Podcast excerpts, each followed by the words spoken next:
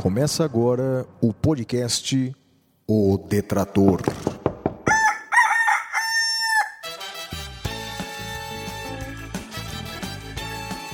Comigo, o Detrator 45, Flávio Martins. Olá, meu caro amigo, olá, minha cara amiga de todo o Brasil. Aqui quem fala é o professor Flávio Martins em mais um episódio do podcast O Detrator. Agora com periodicidade quinzenal, você sabe, a cada semana você ouve, numa semana, o SDC, o Saindo da Caverna, e na outra semana o Detrator. Muito bem, agora nessa, nessa segunda temporada do nosso programa, contamos com a participação sempre muito especial e fixa dos juristas Marcos Scalércio, Olivia Ricarte e do mestre de Kung Fu Marco Cardoso. Bem, sem mais delongas, vamos logo para o primeiro bloco, vamos para o Clube do Ouvinte.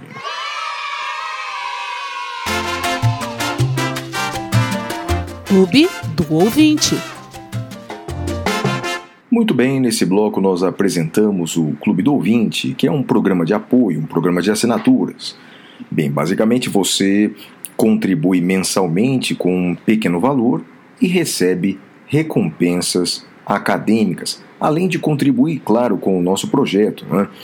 Existem dois planos: o plano básico de R$ reais mensais, em que mensalmente você nos ajuda e recebe videoaulas e textos exclusivos, e no plano avançado de 20 reais mensais, além de todas essas recompensas, você recebe, ao final de 12 contribuições, você recebe é, dois livros é, jurídicos da editora Saraiva.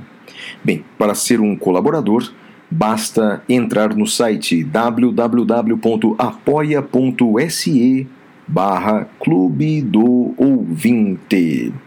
E vamos agora para o próximo bloco, vamos para o Fale com o Detrator.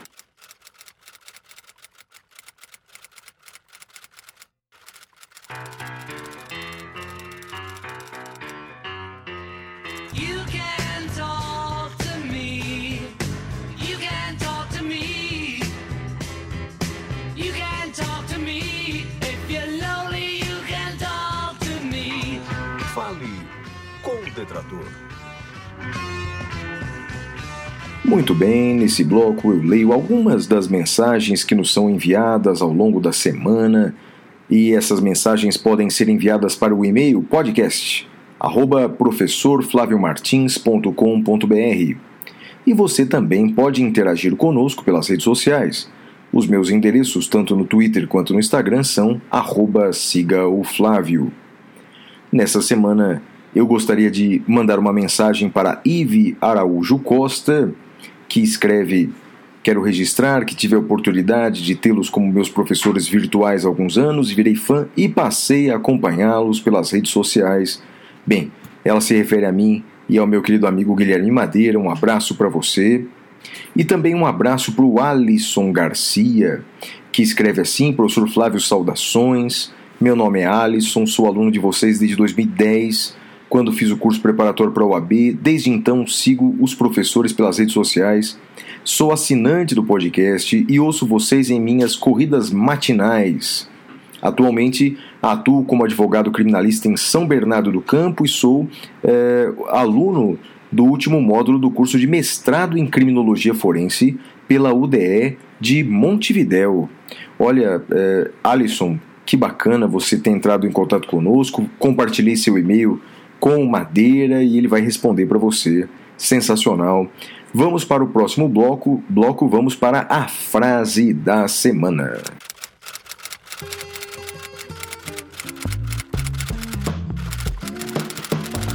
A frase da semana. Nesse bloco nós analisamos uma frase importante da semana, digna de reflexão. Algum pensador ao longo da história disse algo impactante. Bem, a frase dessa semana é de um português. O escritor, ganhador do Prêmio Nobel de Literatura, José Saramago, que escreveu abre aspas: Quero encontrar a ilha desconhecida. Quero saber quem sou quando nela estiver. Essa é uma frase escrita no livro O Conto da Ilha Desconhecida, de José Saramago, e de fato.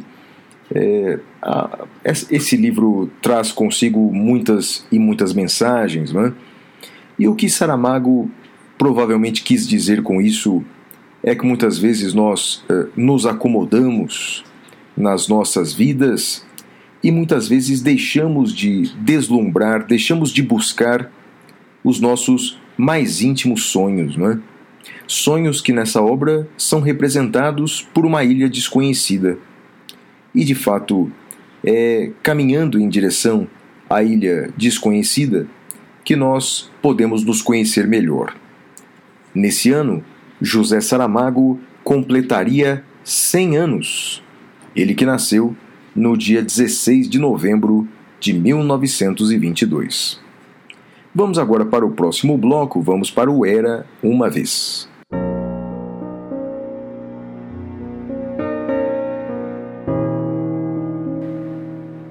Era uma vez. Nesse bloco nós examinamos fatos históricos que aconteceram no dia do lançamento do nosso episódio. Bem, esse nosso episódio de número 39 está sendo lançado no dia 11 de março de 2022. E o que será que aconteceu no dia 11 de março ao longo da história? Vejamos. No dia 11 de março de 1952, nasceu, nasceu o escritor inglês Douglas Adams. Douglas Adams, ele que foi o criador do famoso Guia do Mochileiro das Galáxias. Ele nasceu em Cambridge, na Inglaterra. Antes de se dedicar à carreira de escritor, ele trabalhou como pro produtor de rádio da rádio uh, BBC e também com Graham Chapman para escrever um episódio do Monty Python, aquele grupo inglês de humor.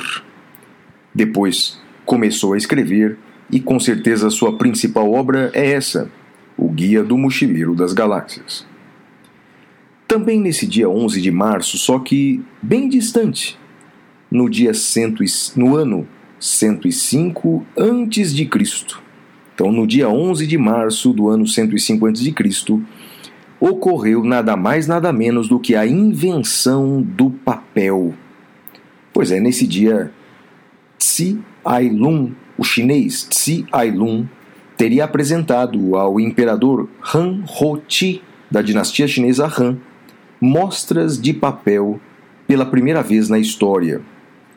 Relatos históricos sugerem que Tsi Ai-lung inventou o papel, embora haja uma certa controvérsia quanto à sua origem. O fato é que essa invenção de Tsi Ai-lung logo é, teve uma dimensão gigantesca e por isso, um dia como hoje, é considerado como a invenção do papel.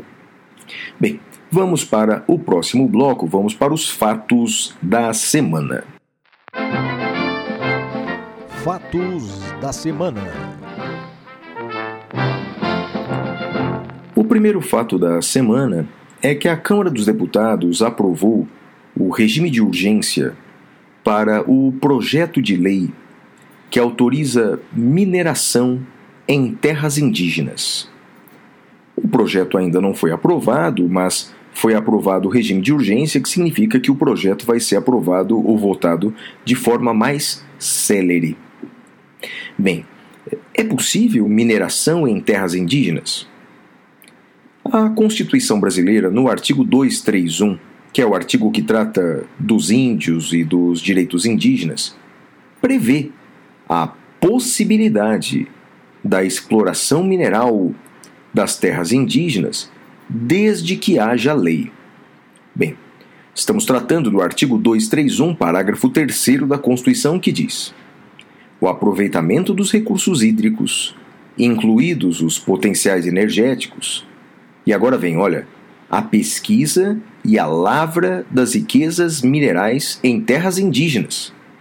Só podem ser efetivados com autorização do Congresso Nacional, ouvidas as comunidades afetadas, ficando-lhes assegurada a participação nos resultados da lavra, e agora vem na forma da lei.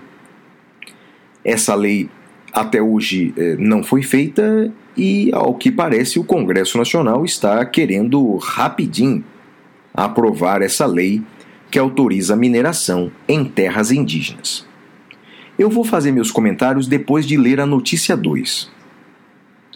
Câmara dos Deputados aprova projeto de lei que altera o- as regras sobre registros de agrotóxicos. Bem, a- também conhecida como a Lei do Veneno.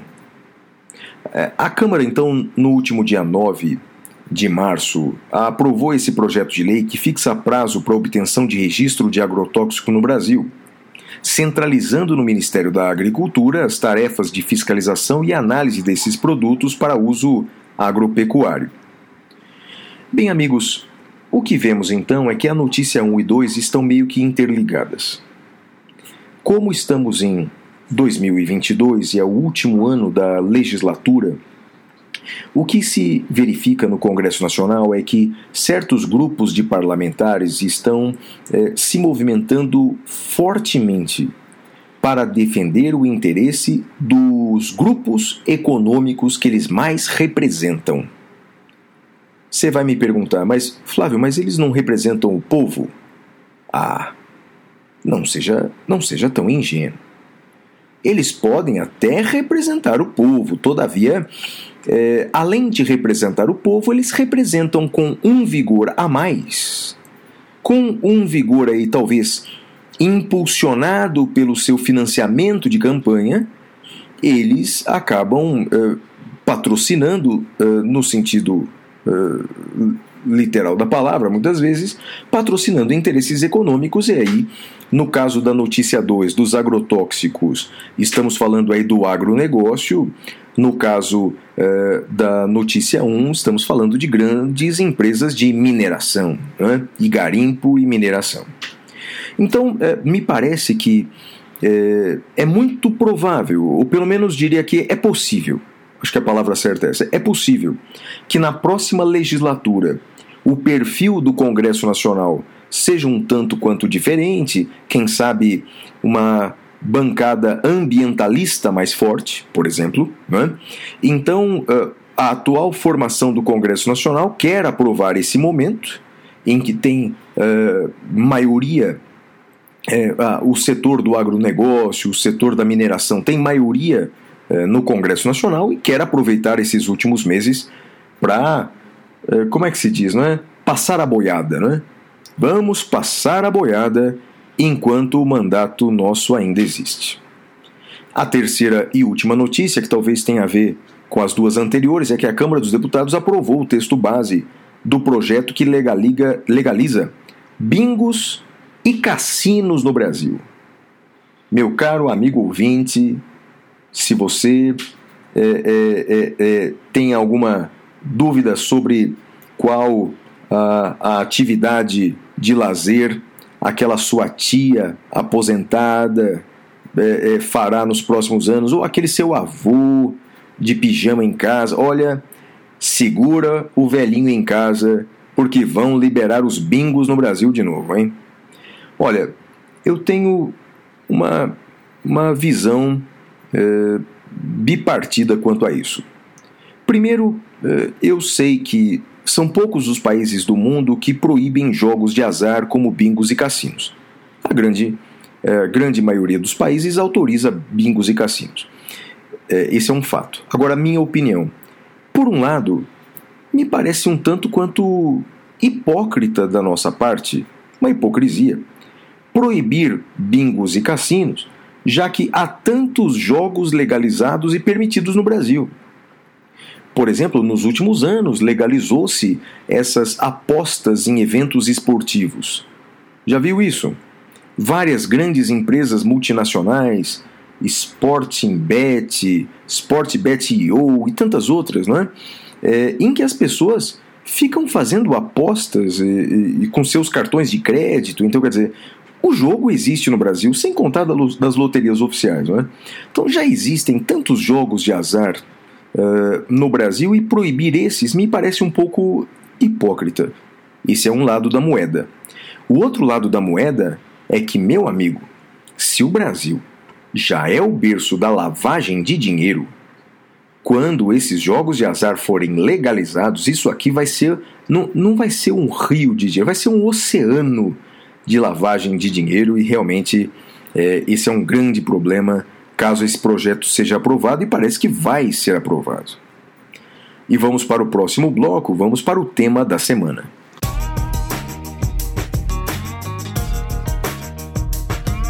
Tema da semana.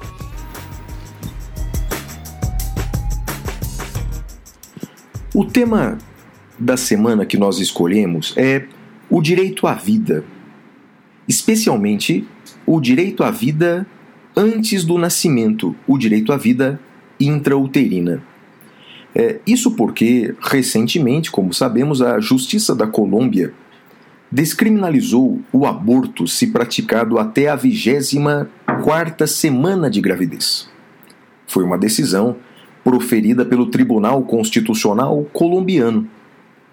E de fato, aqui na América do Sul já há alguns países que possibilitam o aborto praticado até o momento da gravidez. É o caso da Argentina, do Uruguai, Cuba, Guiana, México e agora mais recentemente Colômbia.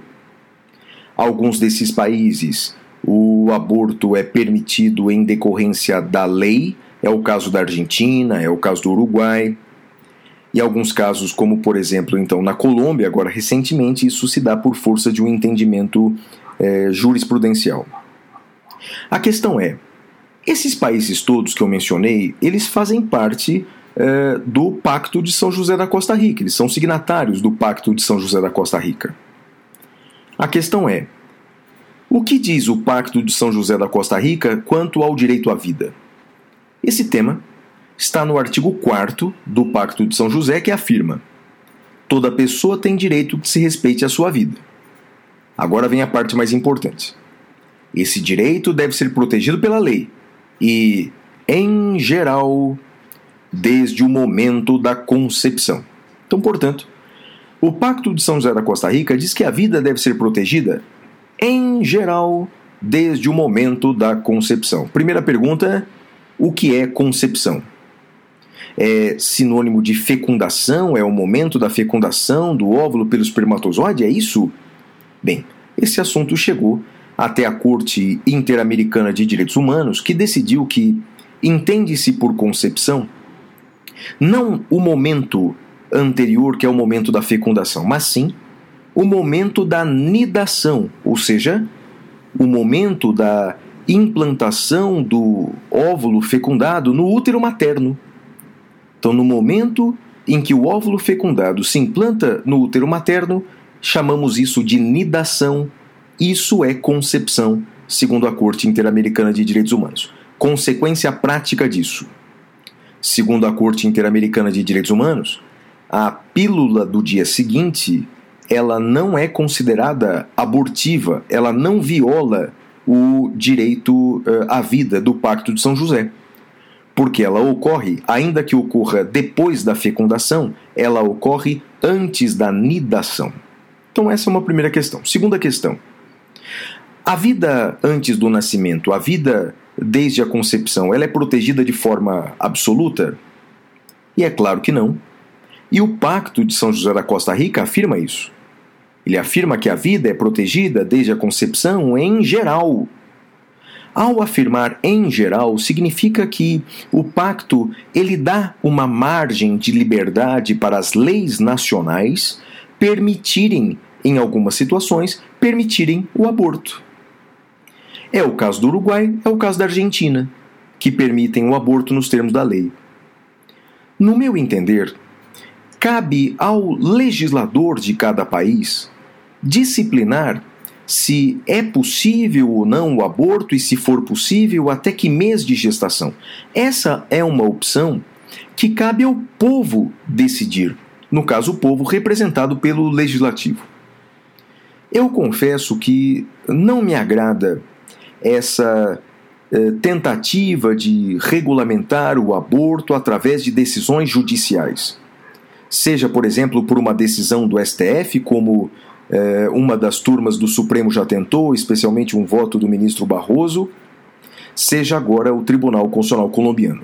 Bem, não é uma coincidência, não é nenhuma coincidência o fato de que, na América do Sul, de longe, os dois tribunais considerados de maior ativismo judicial são o STF brasileiro e o Tribunal Constitucional da Colômbia. Tanto é verdade que aquela teoria do estado de coisas inconstitucional que o Brasil adotou é, em algumas decisões do STF surgiu lá na Colômbia. Vamos agora para o próximo bloco em que trataremos de direito do trabalho. Com ele, nosso querido amigo, juiz do trabalho e professor de direito do trabalho, ele, Marcos Escalércio. Marcos, a palavra é sua.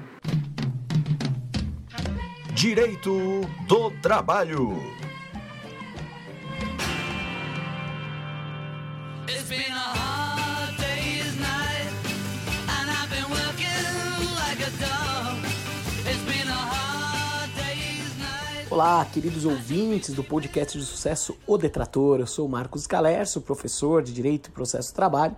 Estou aqui a convite do querido amigo Flávio Martins para aquele minuto trabalhista aqui do podcast. E hoje, gente, em homenagem, logicamente, à Semana das Mulheres, vou falar sobre o trabalho da mulher, o que, que a CLT regulamento, como que trata, e lógico, inicialmente, meus parabéns a todas as ouvintes mulheres, a todas as mulheres aqui que acompanham o nosso podcast. Pessoal, a CLT ela tem um capítulo que trata do trabalho da mulher. E aqui o raciocínio primeiro inicial é simples. O que não está nesse capítulo de forma diferenciada aplica-se às demais regras, a regra geral.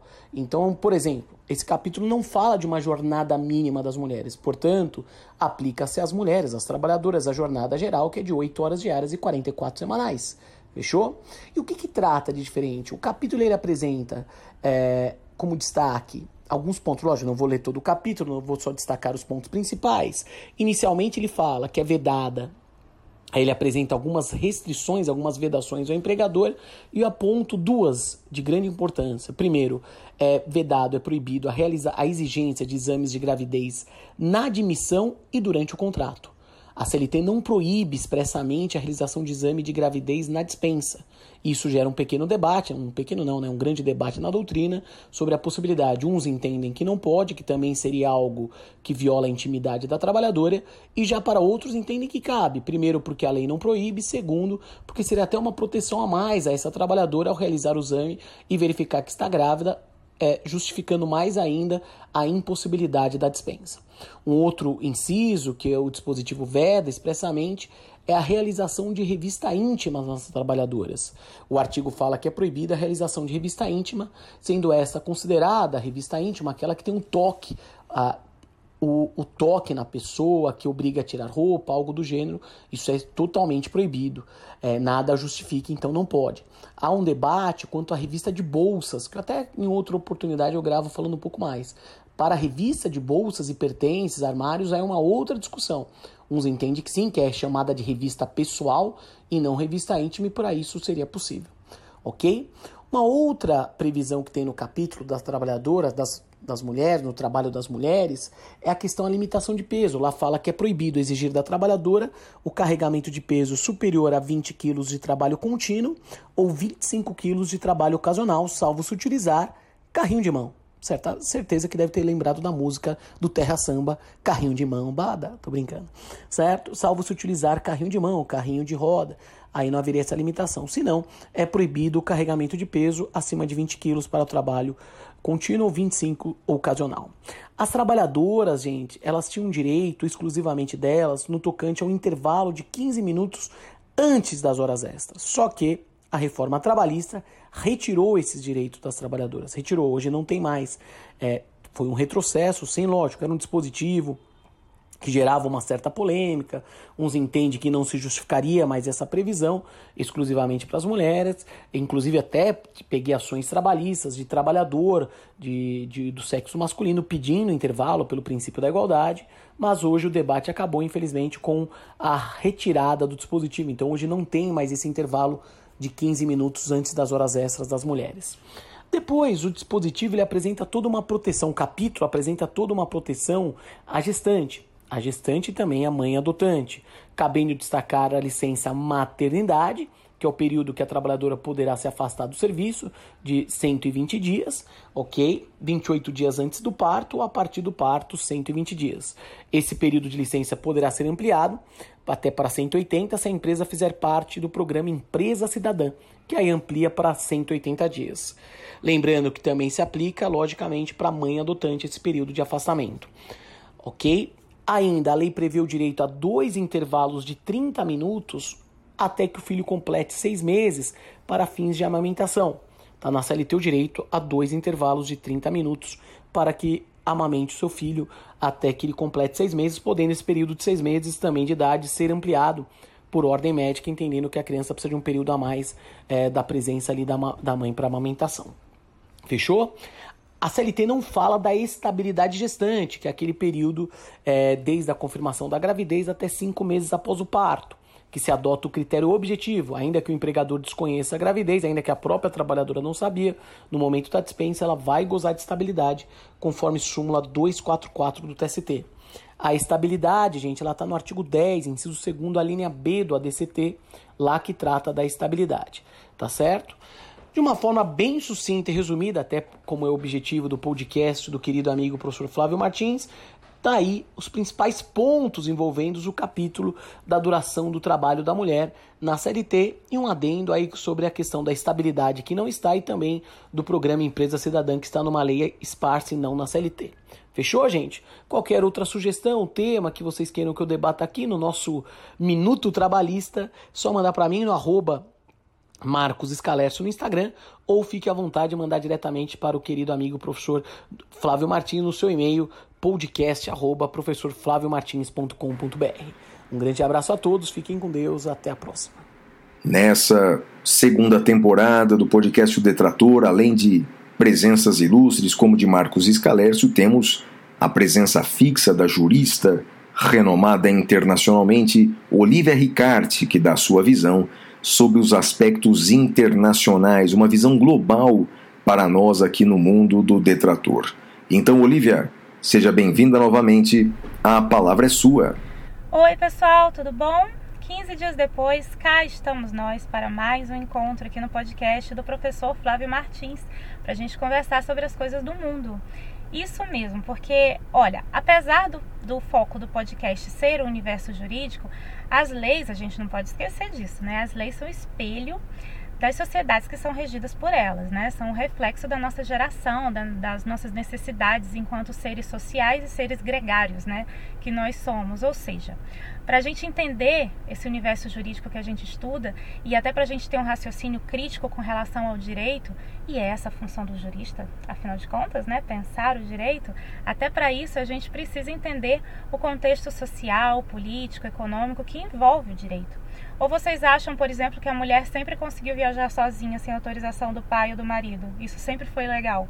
E ter escravos. Até pouco tempo atrás, isso claro, considerando aí o tempo da história da humanidade, mas até pouco tempo atrás também não era ilegal ter escravos, né? E o direito internacional, como a gente conhece hoje, com base nos direitos humanos, no princípio da solidariedade, da cooperação diplomática, primando aí pela manutenção da paz mundial, com uma agenda multilateral com organismos como a ONU, como a União Europeia, como a OTAN, os três principais aí que a gente tem ouvido falar bastante nos últimos dias, né? Nos últimos dias. É, vocês acham que sempre funcionou dessa forma? Não, né? Pois é. Então, falar sobre as coisas do mundo nos remete diretamente à contextualização do direito da nossa geração, seja das conquistas, dos desafios, dos obstáculos e até mesmo dos retrocessos. Dos retrocessos, sim, por que não, né? E também sem contar, óbvio, é de interesse de muita gente aqui, sem contar que atualidades caem um monte de prova também. Então, bora sim conversar sobre as coisas do mundo, até porque é muito bom, a gente gosta bastante. Então, pessoal, nessa, edição a gente vai bater um papo sobre um tema espinhoso que eu sempre fui muito curiosa em estudar, é, sempre tive curiosidade em estudar esse tema, acredito que muitos ouvintes também. Já li livros, já vi filme, já fiz até um roteiro de viagem baseado nesse capítulo da história, vocês acreditam? Sim, eu fiz um roteiro de viagens é, de estudos baseados na Segunda Guerra Mundial. Me julguem. Programa estranho, né? Por isso que eu fui sozinha, ninguém quis ir comigo. Eu super entendo. Não foi uma viagem divertida, foi uma viagem de conhecimento, enfim. É, eu disse se tratar de um tema espinhoso, porque é guerra, né? Remete à guerra, e, enfim, remete à violência, e também porque até uns anos atrás a gente estudava sobre a Segunda Guerra Mundial é, como. É, bom, em se tratando de guerra, é, não tem muita diferença com as outras, né? Guerra é guerra, é sempre horrível, é sempre terrível, mas é, em se tratando de Segunda Guerra Mundial, tem um tema é, que, que, que marcou a Segunda Guerra Mundial e é o tema de hoje da nossa conversa, que de tão absurdo para nossa geração parecia sair de livro de ficção. Isso até uns anos atrás, porque de um tempo para cá, infelizmente, esse tema tem rondado aí a nossa sociedade, inclusive em lugares bastante inusitados, pelo menos para mim, como o Brasil, por exemplo. E nos últimos dias, especificamente, o mundo tem falado demais sobre esse tema. Vocês já sabem que tema é esse? Então, acertou quem apostou no nazismo. Vamos entender o que de fato, o que de fato é, né? Sem confusão ideológica, sem xingar o coleguinha do nada, sem nada disso que a gente está acostumado a ver por aí. A gente vai entender o que, é de, o que de fato é. Eu até queria falar o que de fato foi, mas não dá, né? Infelizmente. Então, o que de fato é o nazismo. Então, vamos lá. O nome oficial do nazismo é Nacional Socialismo. Mas não, gente, não tem nada a ver com o socialismo e com o comunismo teórico ou, ou, com o comunismo científico que tem como fundamento aquela luta de classes, a questão da burguesia, do proletariado, do capital e tudo mais. O nacional-socialismo ele tem esse nome justamente porque ele surgiu como uma alternativa ao socialismo. Pois é, os principais nomes, os principais líderes desse espectro ideológico, eles se utilizaram de agentes infiltrados em movimentos socialistas de massa, muito populares na época, e no movimento sincrético, mais ou menos como a gente viu acontecer bastante nos processos colonizadores, na expansão das religiões ao longo da história da humanidade, né, que, que se utilizaram desse sincretismo para adaptar a ideologia e agregar mais membros, da mesma forma, os nacionalistas socialistas fizeram também, conquistando principalmente os nichos ideológicos mais radicais. Claro que se identificaram mais com eles. E aí, é, é gente, por isso que, que muitos acreditam é, que o, o nacionalsocialismo seria uma dissidência do socialismo. E na realidade, as pessoas que que seguiram esse nacionalsocialismo tinham tendências ideológicas já bastante divergentes, né? Tanto é que na prática uma, uma ideologia ficou totalmente diferente da outra, né? Inclusive eles são inimigos históricos mortais. Então é como se esse pessoal que migrou do nacional, que migrou do socialismo, né, para o nacional é, socialismo e se juntou com o pessoal que fundou essa ideologia não tivesse ainda se encontrado ideologicamente. E aí, com o surgimento do nacionalsocialismo, aí sim, eles se identificaram, se identificaram de vez aí com, a, com as bandeiras defendidas. Então, gente, não. O nacionalsocialismo não é de esquerda dentro da régua do espectro político. Não é de esquerda, por exemplo, por uma premissa básica, o nacionalismo, gente. O nacionalismo, ele não tem tanta preocupação com a luta de classes no sentido macro, porque os, os, os nacionalistas, eles, eles estão mais preocupados com a manutenção da soberania da nação a qualquer custo, mesmo que nas formas mais extremas dessa ideologia, isso possa significar, é, inclusive, isolamento do país, segregação de nichos sociais e um patriotismo bem confuso que mistura amor pela pátria com ódio por outras pátrias. Por outro lado, como fruto do sincretismo, o nacionalismo ele também pode vir revestido de populismo, de intervenção pesada no Estado, na economia e nas instituições de poder, e não é raro se transformarem em verdadeiras ditaduras, entre aspas, patriotas. E aí, vocês identificaram alguns movimentos, movimentos não, momentos históricos, movimentos também, enfim, históricos a partir dessas características básicas do nacionalsocialismo? Quero saber. Nós temos muitas referências e realmente os preceitos se mesclam nas mãos de quem usa uma ideologia ou usa outra ideologia para chegar ao poder. E aí, no poder, acaba fazendo tudo igual à ideologia que a pessoa criticou outrora, né? Olha, justificar não dá mesmo. Ninguém vai conseguir fazer isso sem defender uma ou outra narrativa. Mas explicar isso, amigos, é diferente, né? Mas eu também não vou conseguir explicar, particularmente não vou conseguir também fazer isso, porque eu teria que explicar o comportamento e a mente humana, e isso já foge da nossa capacidade científica de juristas, né? Mas qualquer dia a gente combina de trazer um especialista em psicologia ou psiquiatria para a gente conversar, né, sobre isso, combinado? Então, pessoal, agora a gente já entendeu o porquê dessas duas palavras, né, para designar a ideologia nacional socialista, né? Beleza até aqui? Então vamos entender agora o que no poder eles defenderam e defendem, é, enfim, até hoje, né? Porque eles estão em, em ascensão na atualidade, por incrível que pareça. Os nacionais socialistas. Ah, antes eu queria contar uma curiosidade para vocês, porque muita gente deve estar perguntando agora, tá, mas cadê o nazismo, né, no podcast? Enfim, vou explicar agora. Os nacionais, os nacionais socialistas, eles também são chamados de nazistas. E eles ficaram conhecidos assim, principalmente, amigos, depois de circular um panfleto que ficou muito popular ali na, na época da ascensão do partido nazista, da, da, da, ascensão do partido que alçou Hitler ao poder. Então, esse panfleto circulou ali na Alemanha, ficou muito popular. E nesse panfleto de propaganda é, vinha a, express, a expressão Der Nazi Sozi. Desculpa a fluência em alemão, tá? Me dá um desconto. E aí acabou que essa expressão virou uma espécie de apelido, uma abreviação popular da sigla original. E também essa palavra já era usada para designar o camponês de forma coloquial. Vocês perceberam aí a tentativa de aproximar a ideologia do homem simples, do homem trabalhador, das massas? Outra ideia, entre aspas, emprestada dos ideais revolucionários, né? Aliás, outra curiosidade importante sobre a expressão nazismo é a semelhança com o fascismo. Por isso também que muitos pesquisadores, muitos especialistas no assunto, colocam o nazismo como um braço do fascismo, porque o fascismo surgiu antes na Itália, né? Também tem raiz nacionalista, tem muitas coisas em comum. Embora os fascistas mais tradicionais achem o nazismo uma caricatura deles, incluindo o uso desse apelido aí, né, nazismo, que seria imitando, enfim. Essa briga não interessa muita gente não, né? Deixa eles brigarem para lá. A briga que interessa a gente é a que marcou a Segunda Guerra Mundial, que dividiu o mundo entre aliados e potências do eixo, que acabou com a vida de milhões de pessoas e, por incrível que pareça, colocou o nacionalismo no seu ponto mais alto. Conseguiu colocar na prática a supremacia racial, convencendo aí um monte de gente da, da tal da superioridade da raça ariana.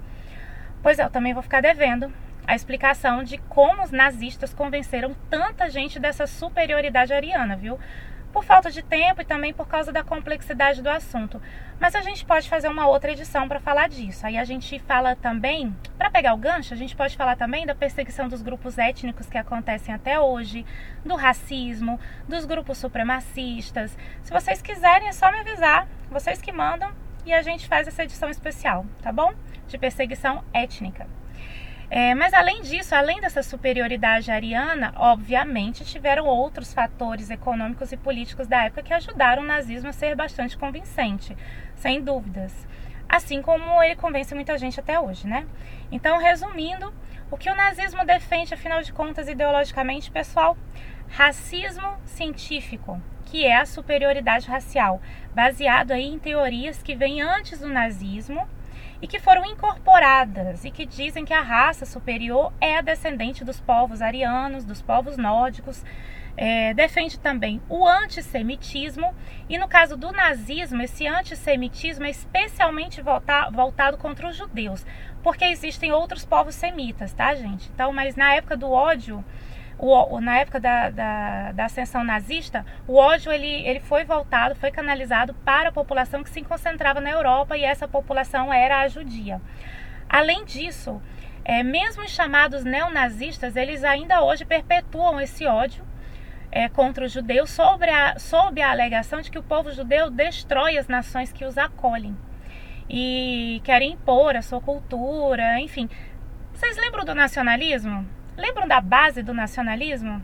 Pois é, ficou fácil a associação agora, né? Ficou fácil de entender a associação. Ficou fácil de entender a associação, mas não ficou fácil de engolir ela como justificativa. Claro, né? A não ser que a pessoa comungue dessa narrativa, mas não é o nosso caso aqui, né, gente? Os nazistas são também anticomunistas, viu, gente? Eles são anticomunistas. Checkmate. Não tem como dizer que o nazismo é de esquerda depois disso. Só que a gente não tem intenção aqui de de comparar as ideologias, nem de dizer quem matou mais, quem matou menos, quem foi pior no poder, quem não foi, tá bom? A nossa intenção aqui é esclarecer os amigos do podcast sobre a ideologia nazista, que é o tema da edição de hoje, e é deixar vocês contextualizados para quando vocês ouvirem falar dele, do nazismo, de hoje em diante. Beleza? Vocês entenderam o que, que é. Então, nazistas e comunistas são rivais ideológicos e é isso e ponto final. Além disso, o nazismo defende o totalitarismo, o controle social com base na identificação do povo com o líder. Ou seja, quem é nazista é controlado pelo líder, mas ao mesmo tempo é extremamente leal a ele e se vê como um soldado em prol da causa nacionalista, em prol da supremacia racial. O totalitarismo, com base nessa relação entre líder e liderados, é o pilar do Estado nazista, gente. E o principal mecanismo para essa homogeneização da é, homogeneização social, né, é, sendo qualquer diversidade étnica, cultural, sexual, de gênero, de línguas, de diálogos entre nichos sociais, tudo isso é sinal para eles de uma nação dividida e enfraquecida. É bem coisa de filme, né, gente? Quem dera se fosse, na verdade, mas a cultura nazista ela permanece bem viva até hoje e é por isso que até hoje tem gente que nem acredita que o Holocausto existiu, que foi uma conspiração. Por isso que até hoje tem gente que defende o antissemitismo, o racismo, a xenofobia. Por isso que até hoje tem grupos supremacistas brancos, inclusive com representatividade parlamentar. E é por causa desse pessoal que se abre margem para o surgimento de células nazistas até em países super miscigenados como o nosso, como o Brasil, bem longe de ser ariano, né? se abre margem também para teorias conspiratórias que, se alimentadas e encontrarem, conseguirem encontrar terreno fértil, como na ascensão, como na época da ascensão da ideologia, pode vir a causar muitos males, né? E é, ainda pode vir, né, a causar muitos males ainda e não é uma, uma coisa muito distante. A gente pode lembrar aí, a gente, é, que to, todo dia a gente está vendo na, na televisão, né? E a gente traz esse caso aqui de volta, a questão Rússia e Ucrânia. Né, já que uma das justificativas do, do Estado russo, do Estado russo para avançar sobre, sobre a Ucrânia, além da proteção militar e, e, da proteção da agenda multilateral, enfim, que a gente já conversou sobre isso na, na nossa primeira coluna, inclusive, né, que a gente conversou sobre a Ucrânia e a necessidade de integrar a agenda, a vontade da Ucrânia, né, de integrar a agenda multilateral e tudo mais. Além dessa, dessa parte, o Estado russo também usa como justificativa para essa, para essa ostensiva é, contra a Ucrânia é a tal da desnazificação. Vocês ouviram isso, né? Bastante nos canais de mídia ultimamente. Pois é, é uma das justificativas para a ostensiva contra a Ucrânia também é a desnazificação da Ucrânia. Mesmo que os grupos neonazistas identificados lá na Ucrânia não sejam maioria e mesmo, e mesmo que a representatividade dentro da política seja pífia. Até existe grupos neonazistas por lá, mas é, são movimentos com pouca representatividade. É, ainda, com pouca representatividade ainda. A gente não pode garantir amanhã como a gente também não pode garantir aqui no Brasil também, né? Mas enfim. Bom, então é isso, gente. O nazismo ele ronda a nossa geração como nunca, né? Desde a Segunda Guerra Mundial. E se você duvida ou se você não acredita, né, numa nova força nazista de relevância no mundo, olha, eu espero sinceramente que você esteja certo, viu? Eu espero do fundo do meu coração que você esteja certo. Vou torcer para isso. A gente acaba a nossa coluna por aqui. Lembrando que vocês podem sugerir temas para a gente, trocar ideia com a gente nas redes sociais também. Tanto pelas redes sociais do professor Flávio, como também pelo meu Instagram. Me encontra lá, busca é,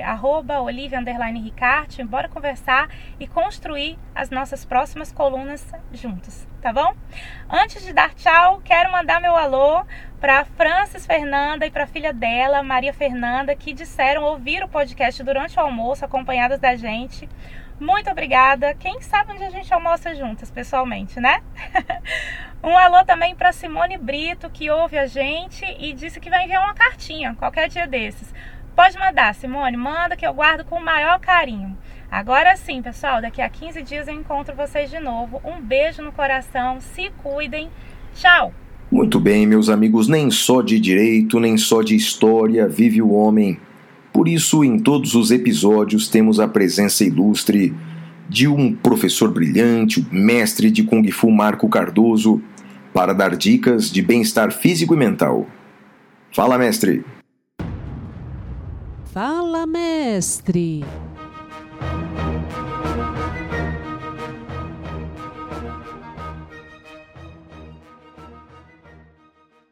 Olá, caros ouvintes do podcast O Detrator. Espero que estejam bem, como sempre. Nessa semana, vamos falar sobre um dos pontos primordiais dentro do Kung Fu e das artes marciais, que é procurado por muitas pessoas como objetivo principal de prática nos treinos e no seu desenvolvimento no estudo marcial. Estou me referindo à defesa pessoal. Defesa pessoal é um conjunto de técnicas que visam a proteção da integridade física de qualquer ser humano seja em situações de rua ou em outros casos onde podemos sofrer uma violência. Eu procuro ensinar a defesa pessoal muito mais no sentido preventivo do que reativo. Mas o que quero dizer com isso? Quando tomamos algumas medidas de prevenção, podemos evitar situações desaventuradas, como por exemplo um assalto, sequestro, roubo, estupro e por aí vai. Bem, não consigo ensinar defesa pessoal via podcast, mas vou deixar algumas dicas que podem salvar a sua vida. Evite andar sozinho em ruas escuras e pouco movimentadas. Mas se você não tiver outra opção, ande rápido e atento. Não ande nas ruas mexendo no celular, pois o mesmo tira sua atenção, fazendo de você um alvo fácil e vulnerável, principalmente se você estiver no centro da cidade. Não sei como é na cidade de cada um de vocês, estou me baseando pelo centro de São Paulo. Evite parar de carro em locais desconhecidos e ficar dentro dele por muito tempo, você novamente pode se tornar um alvo fácil, principalmente se estiver distraído no celular ou até mesmo namorando, que é algo bem comum. Para as mulheres, evitem se maquiar dentro do carro, pois isso também vai te tornar um alvo fácil. Aliás, aproveitando o ensejo, não ande com a bolsa no banco da frente enquanto dirige, pois parada no farol em um cruzamento, você pode ter o seu vidro estourado pelo desejo de roubarem a sua bolsa principalmente se mais uma vez você estiver distraída com quem? Com ele, o seu celular. Eu já vi acontecer algumas vezes isso, inclusive já aconteceu com uma aluna minha. Outra dica importante é a seguinte: quando você estiver chegando em sua residência, seja ela casa ou apartamento, sempre tenha uma visão geral do que está acontecendo na rua, porque isso pode te revelar alguma atitude suspeita por parte de alguém mal intencionado. Resumindo, a nossa principal arma para esse estilo de defesa pessoal é a atenção, que consequentemente vai antecipar qualquer coisa de ruim que possa te acontecer. Portanto, fiquem atentos e cuidem-se. Forte abraço do professor Marco Cardoso. O mestre Marco Cardoso é um professor incrível. Ele é faixa preta no quinto grau de Kung Fu, professor de Kung Fu e técnicas orientais para qualidade de vida, praticante de arte marcial desde 1992 e diretor da escola Quan Kun de Kung Fu em São Paulo. Para você acompanhar o trabalho do mestre Marco Cardoso e, quem sabe, ser um de seus alunos, sigam-no no perfil do Instagram, Kung Fu Life 7. Arroba Kung Fu Life 7. E vamos para o próximo bloco, vamos para a dica da semana.